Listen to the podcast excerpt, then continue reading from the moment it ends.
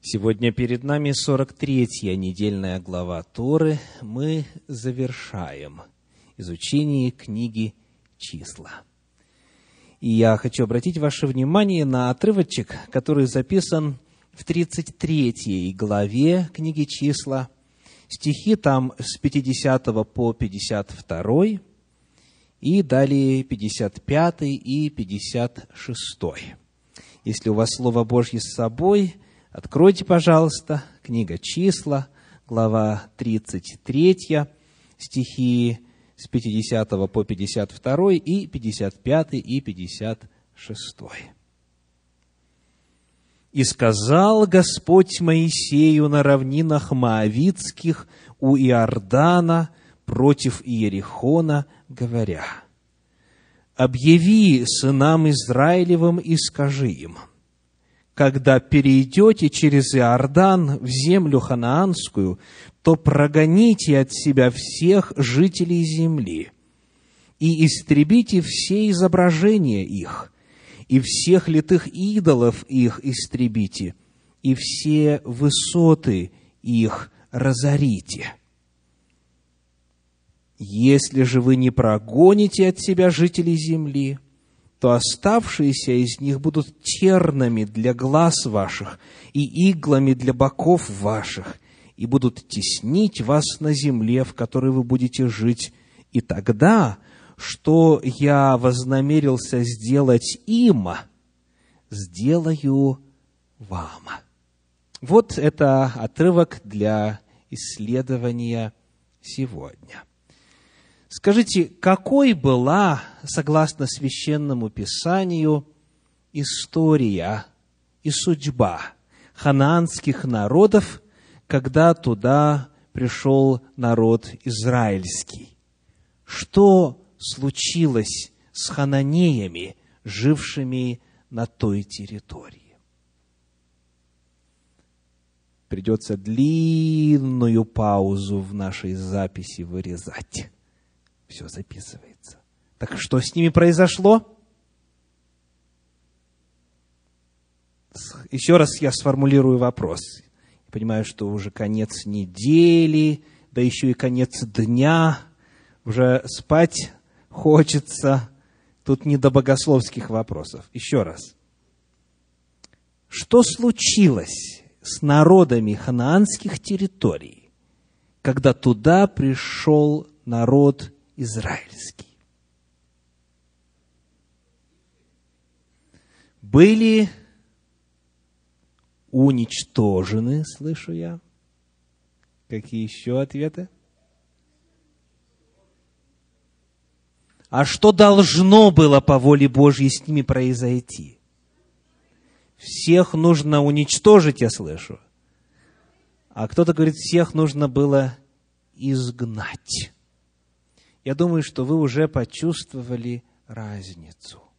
Нужно сказать, что превалирующим мнением среди христиан, читающих эти строки, и в целом рассказ Торы о том, что произошло с ханаанскими народами, существует мнение, оно господствующее, что эти народы подлежали истреблению, то есть фактическому, физическому, и кто-то добавляет жестокому уничтожению подлежали. И вот сегодня нам нужно будет с вами проверить, так ли это, внимательно посмотреть на терминологию, которая используется в Священном Писании. Потому что Библию нужно освобождать в восприятии людей от мифов, которые часто превращают эту книгу Божью, книгу святую, в кровавую книгу. Им кажется, что с каждой страницы при чтении кровь хлещет, и потому многие отвращаются от чтения Слова Божия, они не в состоянии читать о столь масштабных актах насилия, об истреблении целых народов. Это имеет в современном языке термин какой? Геноцид. Конечно. Итак, что же там произошло? Сегодня в отрывочке, который мы прочитали, мы находим следующий термин. 52 стих. «То прогоните от себя всех жителей земли». И дальше, 55 стих, «Если же не прогоните от себя жителей земли, то...» И далее описывается, что произойдет. Итак, согласно этому отрывку, что нужно было сделать? Прогнать. То есть, нужно было очистить ханаанскую землю от язычников, которые там жили путем их перемещения, путем их выселения или переселения. А вот истребить нужно было тоже нечто, да? Что же, согласно стиху? Все идолы, изображения, высоты, священные деревья, то есть все атрибуты языческого культа, все, что было посвящено идолам, то есть бесам. Итак, жителей изгоните, а предметы культа уничтожьте. Вот заповедь, которая записана в 33 главе книги «Числа». И сегодня я приглашаю вас посмотреть, как эта же самая истина описывается в иных местах Торы и в тех отрывках Священного Писания, которые рассказывают о том, как это происходило – первый глагол, который описывает то действие, к которому Господь призывал народ израильский по отношению к ханаанским народам. Первый глагол в оригинале на древнееврейском – это глагол «яраш». Еще раз для тех, кто конспектирует, глагол «яраш» в той форме, которая используется применительно к изгнанию языческих народов – Дословное значение этого глагола таково. Лишать владения. Лишать владения. И переводится оно у нас следующим образом. Прочитаем ряд отрывочков. Книга Исход, 34 глава, 24 стих. Исход 34, 24. «Ибо я прогоню народы, ибо я прогоню народы от лица Твоего и распространю пределы Твои, и никто не пожелает земли Твоей, если Ты будешь являться пред лице Господа, Бога Твоего, три раза в году». Итак, здесь оно переведено как «прогоню», в оригинале «яраш». Книга числа, 21 глава, 32 стих, числа 21, 32 – и послал Моисей высмотреть Иазер, и взяли селение, зависящее от него, и... Какое слово у вас? Прогнали. И прогнали амареев, которые в них были. Прогнали. Далее. Книга числа, 32 глава, 39 стих. «И пошли сыны Махира, сына Манасиина, в Галаад, и взяли его, и...» Что дальше? – и выгнали амареев, которые были в нем. То есть лишили амареев владения этим городом. Книга Второзаконий, 4 глава, 38 стих, Второзаконие 4, 38, чтобы прогнать от лица твоего народа, которые больше и сильнее тебя, и ввести тебя, и дать тебе землю их в удел, как это ныне видно – Второзаконие 11 глава 23 стих, Второзаконие 11, 23 сказано, то изгонит Господь все народы сия от лица вашего, и вы овладеете народами, которые больше и сильнее вас. И, наконец, книга Иисуса Навина, 13 глава, 6 стих, Иисуса Навина, 13, 6, всех горных жителей от Ливана до Мисрефов Маима, всех седонян я изгоню от лица сынов Израилевых. Раздели же ее в удел Израилю, как я повелела тебе». Итак, первый глагол, который мы находим в Слове Божьем, в Торе, для описания судьбы языческих народов Ханаана, это древнееврейский глагол «яраш», он означает, повторим, лишать владения. Вот что происходило. Жители, которые жили там, в силу своего беззакония, перед Господом, в силу того, что, как говорит Тора, беззакония их наполнили меру свою. Они были лишены владений своих. Они были лишены земель своих. Вот суть того, что происходило. И теперь приведем одну иллюстрацию значения этого глагола «яраш». Книга Второзакония, 18 глава, стихи с 9 по 14. Второзаконие, глава 18, стихи с 9 по 14. «Когда ты войдешь в землю, которую дает тебе Господь Бог твой, тогда не научись делать мерзости, какие делали народы сии.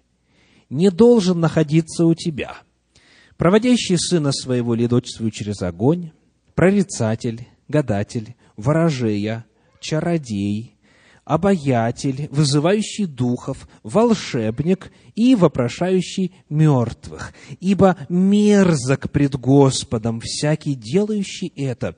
И за сии-то мерзости Господь Бог твой изгоняет их от лица твоего. Вот наше слово. Изгоняет Господь тех, кто это делает. Так, дальше.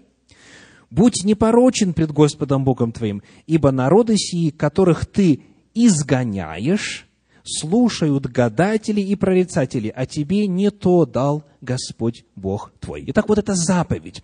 Вот эти мерзости, и здесь они перечислены, не должны у тебя происходить. Нужно выгнать с этих земель тех, кто этим занимается. И вот прошло несколько столетий, и первый царь Израиля, как его звали, Саул, эту заповедь Господню выполняет.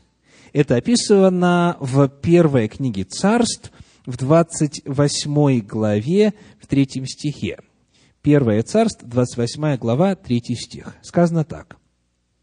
«И умер Самуил, и оплакивали его все израильтяне, и погребли его в раме в городе его. Саул же изгнал волшебников и гадателей из страны. Вот заповедь «изгоните», и Саул изгнал. Вопрос, куда они делись? Что значит изгнал? Где они очутились? Где они оказались? Там, где местность не может обозначаться термином «страна». Да? Он изгнал их, сказано, из страны. Но потом все же он смог найти одну волшебницу. Почему? Потому что недостаточно тщательно очистил землю Израиля или по другой причине. Давайте читать дальше. 28 глава, первой книги царств, стихи с 4 по 8.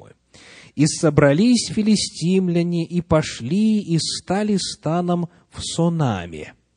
Собрал и Саул весь народ израильский, и стали станом на Гилвуе. И увидел Саул стан филистимский, и испугался, и крепко дрогнуло сердце его. И вопросил Саул Господа, но Господь не отвечал ему ни во сне, ни через Урим, ни через пророков. Тогда Саул сказал слугам своим, «Сыщите мне женщину-волшебницу, и я пойду к ней и спрошу ее». И отвечали ему слуги его, «Здесь, в Аэндоре, есть женщина-волшебница». И снял с себя Саул одежды свои, и надел другие, и пошел сам, и два человека с ним, и пришли они к женщине ночью. Итак, сказано было, что волшебница находится в Аэндоре. Давайте выясним, где это, где это находится. Книга Иисуса Навина, 17 глава, стихи 11 и 12. Иисуса Навина, 17 глава, стихи 11 и 12 у Исахара и Асира принадлежат Манасии Бефсан и зависящие от него места, и Влиам и зависящие от него места, жители Дора и зависящие от него места, жители Эндора, нашли? Жители Эндора и зависящие от него места, жители Фаанаха и зависящие от него места, жители Мегедона и зависящие от него места, и третья часть Нафефа. Сыны Манасиины не могли выгнать жителей городов сих, и хананеи остались жить в земле сей. Итак, этот вот город, Эндор или Аэндор, он находился на территории местных народов. То есть народ израильский не смог из этих городов изгнать, прогнать язычников. Потому на момент, когда Саул начинает свое царство, территория Израиля в действительности была очищена от волшебников, но Аэндор не находился на израильской территории. Этот город принадлежал местным жителям. Потому смотрите, что происходит. Мы сейчас узнаем, почему Саул, во-первых, переоделся, во-вторых, пошел туда ночью. Потому что он решился проникнуть на вражескую территорию. То есть, за волшебником, за волшебницей в данном случае, он пошел за стан врага, он перешел линию фронта. Он настолько сильно рисковал собою, своей жизнью, и вот тех двоих, которые пошли с ним, для того, чтобы вступить в контакт с представителем этой дьявольской оккультной системы. Как говорит Женевская Библия, Саул должен был пройти за боевые порядки филистимлян. Итак, что произошло с волшебниками, когда Саул сделал вот то самое действие, которое обозначается древнееврейским глаголом «яраш»? Что с ними произошло? Они переселились. То есть они из израильских городов переселились в языческие города. То есть они вышли, выехали за пределы израильской земли. Вот суть этого действия. Еще раз повторим.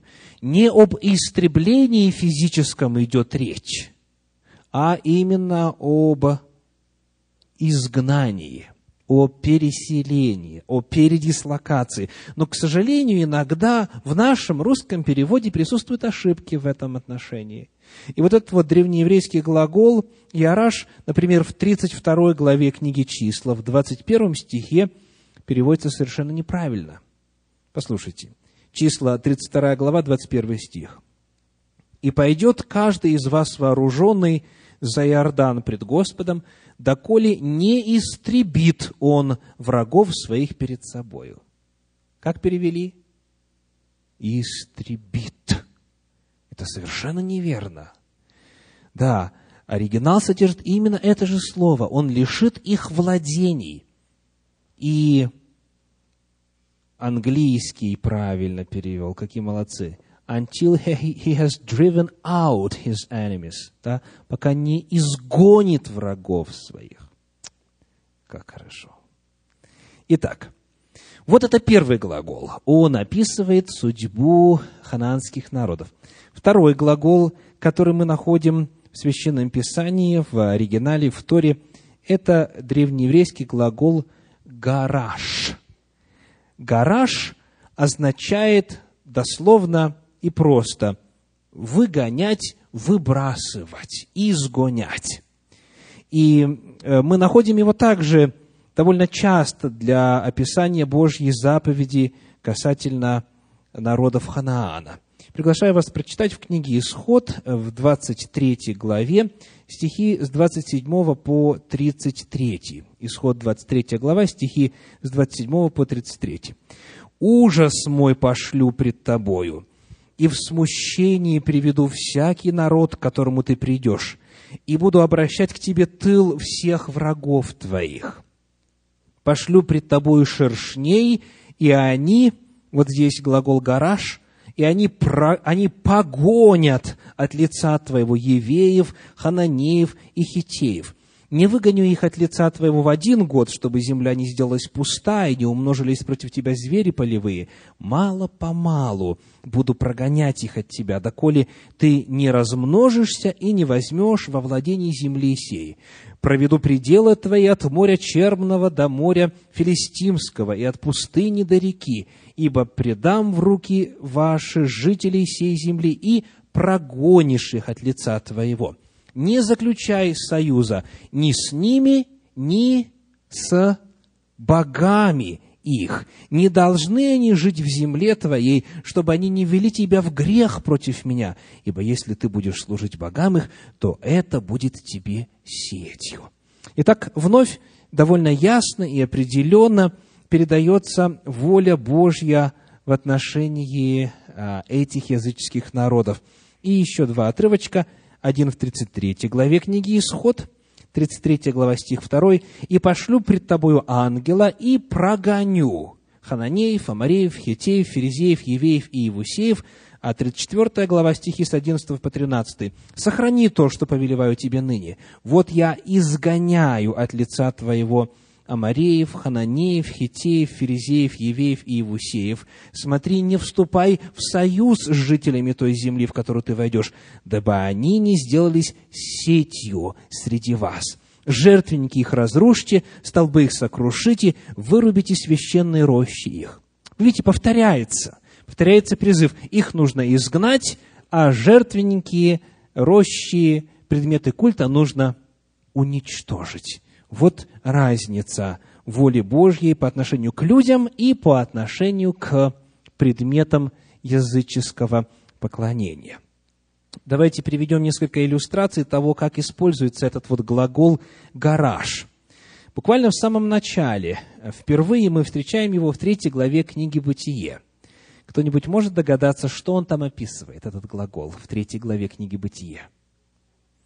Бытие, третья глава, да, описывается то, что произошло с Адамом и Евой. Итак, Бытие 3 глава 24 стих. «И изгнал» в оригинале «гараж», «и изгнал Адама, и поставил на востоке у сада Эдемского Херувима и пламенный меч обращающийся, чтобы охранять путь к дереву жизни. Итак, исчезли ли, умерли ли, были ли истреблены Адам и Ева? Очевидно, что нет. Да? Они были переселены. Вот именно это нужно было сделать с языческими народами Ханаана. Еще один пример – Книга Бытие, 21 глава, 10 стих, Бытие 21, 10. «И сказала Аврааму, выгони эту рабыню и сына ее, ибо не наследует сын рабыни сей с сыном моим Исааком». Выгони кого? Агарь, и сына ее зовут Измаил, и они были изгнаны, но, конечно же, не умершлены. И еще один пример использования древнееврейского глагола «гараж». Книга «Исход», вторая глава, 16 стих. 2, 2, вторая глава, 17, 17 стих. «И пришли пастухи и отогнали их. Тогда встал Моисей и защитил их, и напоил овец их». Здесь кого отогнали? Дочерей священника Мадиамского по имени Иофор. Для тех из вас, кто конспектирует, в глаголе «гараж» в конце буква «ша» вместо «ж». Итак, хоть и похоже на наше слово. Ну что ж, убедились ли вы, что Господь повелел не истреблять, а изгонять? Мы прочитали целый ряд отрывочков из Священного Писания, которые проясняют, о чем идет речь. Повторюсь, Господь использует два древнееврейских глагола. Первый из них означает лишать собственности, второй означает выгонять, изгонять, и они описывают волю Божью в отношении ханаанских народов. Теперь, следующий вопрос. Удалось ли сынам Израилевым это сделать? Удалось ли им изгнать, лишить собственности. Давайте почитаем несколько мест. Книга Иисуса Навина, 13 глава, 13 стих. Иисуса Навина, 13, 13. «Но сыны Израилевы не выгнали жителей Гесура и Маахи, и живет Гесур и Мааха среди Израиля до сего дня». То есть на момент, когда пишется книга Иисуса Навина. Иисуса Навина, глава 15, стих 63. «Но и Иевусеев, жители Иерусалима, не могли изгнать сыны Иудины, и потому и Иевусеи живут с сынами Иуды в Иерусалиме даже до сего дня». 17 глава, 13 стих. «Когда же сыны Израилевы пришли в силу, тогда хананеев сделали они данниками, но изгнать не изгнали их». Разумно, правда?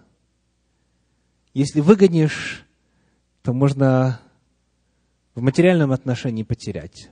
Лучше сделать данниками, и им хорошо, и нам хорошо. И, наконец, главный список вот тех мест и тех народов, которые не были изгнаны, находится в книге Судей в первой главе, в стихах с 27 по 33. Давайте тоже посмотрим. Судей первая глава, стихи с 27 по 33. И Манасия не выгнал жителей Бефсана и зависящих от него городов, Фаанаха и зависящих от него городов, жителей Дора и зависящих от него городов, жителей Ивлеама и зависящих от него городов, жителей Мегедона и зависящих от него городов, и остались ханании жить в земле сей. Когда Израиль пришел в силу, тогда сделал он хананеев данниками, но изгнать не изгнал их. И Ефрем не изгнал хананеев, живущих в Газере, и жили хананеи среди их в Газере. И Завулон не изгнал жителей Китрона и жителей Наглола, и жили хананеи среди их, и платили им дань. И Асир не изгнал жителей Акко и жителей Сидона и Ахлава, Ахзива, Хелвы, Афека и Рехова. И жил Асир среди хананеев, жителей земли той, ибо не изгнал их. И Нефалим не изгнал жителей Вевсамиса и жителей Бефанафа, и жил среди хананеев жителей земли той. Жители же Вевсамиса и Бефанафа были его данниками. Так смотрите, колено за коленом не изгоняют, а делают данниками. Конечно же, в экономическом отношении разумно, правда? Живут люди, деньги вам платят, как бы ни за что. Вот и изгонять не надо, мирно сосуществуют и прочее. Но Господь предостерегал, что если это произойдет, да, не нужно здесь кровопролития или жестокости или истребления, как часто предполагают, но нужно было их изгнать. Вот была воля Божья. Народ же Божий решил их не изгонять, и потому произошло следующее.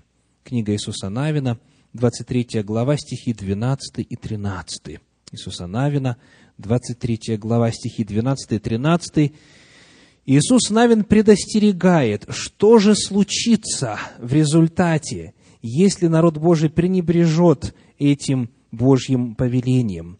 23 глава, стихи 12 и 13. «Если же вы отвратитесь и пристанете к оставшимся из народов всех, которые остались между вами, и вступите в родство с ними, и будете ходить к ним, а они к вам, то знайте, что Господь Бог ваш не будет уже прогонять от вас народы сии, но они будут для вас петлею и сетью, бичом для ребр ваших и терном для глаз ваших, доколе не будете истреблены сей доброй земли, которую дал вам Господь Бог ваш. И вот теперь мы снова возвращаемся к нашему исходному тексту, к 33 главе книги «Числа», стихам 55 и 56. Числа 33 глава, стихи 55 и 56. «Если же вы не прогоните от себя жителей земли, то оставшиеся из них будут тернами для глаз ваших и иглами для боков ваших, и будут теснить вас на земле, в которой вы будете жить. И тогда, внимание, и тогда, что я вознамерился сделать им, сделаю вам. Вот на эту фразу, что я вознамерился сделать им, сделаю вам, классический иудейский комментарий Санчина пишет, если ханаанские племена не будут изгнаны, то через какое-то время в изгнание отправятся сыны Израиля. То есть, вот тогда, когда все-таки изгнание произошло, когда народ был уведен в ассирийский плен в 722 году, потом чуть позже в вавилонский плен в 586 году, идет ли речь об истреблении израильского народа или о переселении? Переселении. И Господь говорит, вот еще раз повторю, то, что я вознамерился сделать им, то есть хананским народом, то есть что сделать?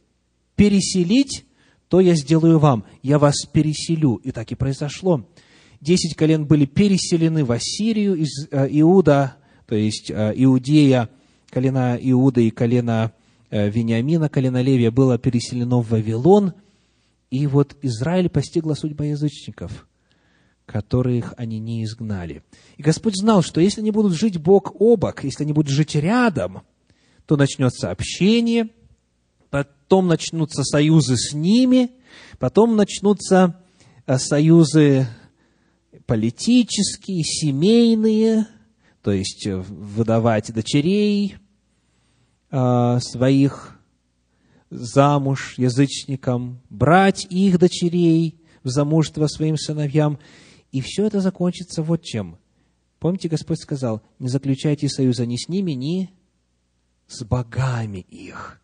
Все это закончится союзом с их богами. И, к сожалению, это произошло. Эпоха судей, вся книга судей рассказывает о том, как народ Божий поклонялся то Ваалу и Астарте, то поклонялся таким божествам, то поклонялся таким божествам. То есть вот эти окружающие народы, они в действительности стали сетью и стали причиной падения нравов в народе Божьем и в конечном итоге переселения их со святой земли.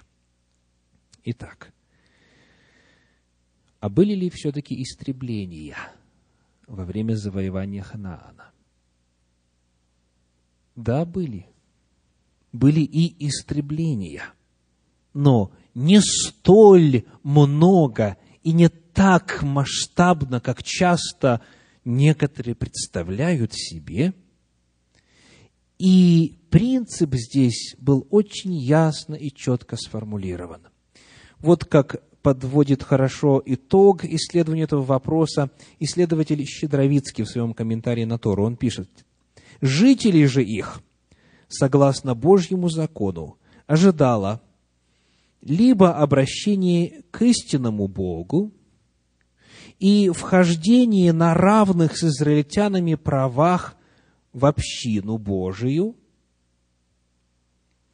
если они того пожелают, либо если они останутся убежденными идолослужителями, изгнание из пределов Святой Земли, но ни в коем случае поголовное истребление, как неправильно считают некоторые комментаторы. Те, кто оказывал жестокое, жесткое, непримиримое сопротивление, и кто продолжал упорствовать в своем грехе, и войною встречал Израиля, кто не желал согласиться с Божьей волей касательно ханаанской земли. В действительности были случаи и военных действий, и гибели, некоторых представителей ханаанского народа. Но в целом, в целом, воля Божья была не столько истребить, сколько изгнать. И это очень важно. Я лично очень радуюсь тогда, когда при исследовании нахожу в Священном Писании ясное подтверждение того великого принципа, который описывает божественную природу. Это главное, что о Боге надо знать. Как звучит это заявление о Божьей природе? Самое главное заявление о Божьей сущности. Бог есть любовь. Вот это Божья суть, вот это Божья природа. Господь открывается в Торе, как говорит э, книга Исход, описывая явление Всевышнего Моисею, Я Господь Бог какой? Человеколюбивый, много милостивый, долго терпеливый и так далее. Вот это главное. Когда случаются эпизоды, и Бог в действительности наказывает, это происходит только тогда, и наказывает истреблением, когда уже все иные способы, все иные пути испробованы, и человек или народ упорствует, и злонамеренно, бунтарски, вызывающе продолжает грешить. Но Божий замысел главным образом для земли ханаанской был в том, чтобы переселить эти народы за их беззаконие. И это благая весть. Аминь.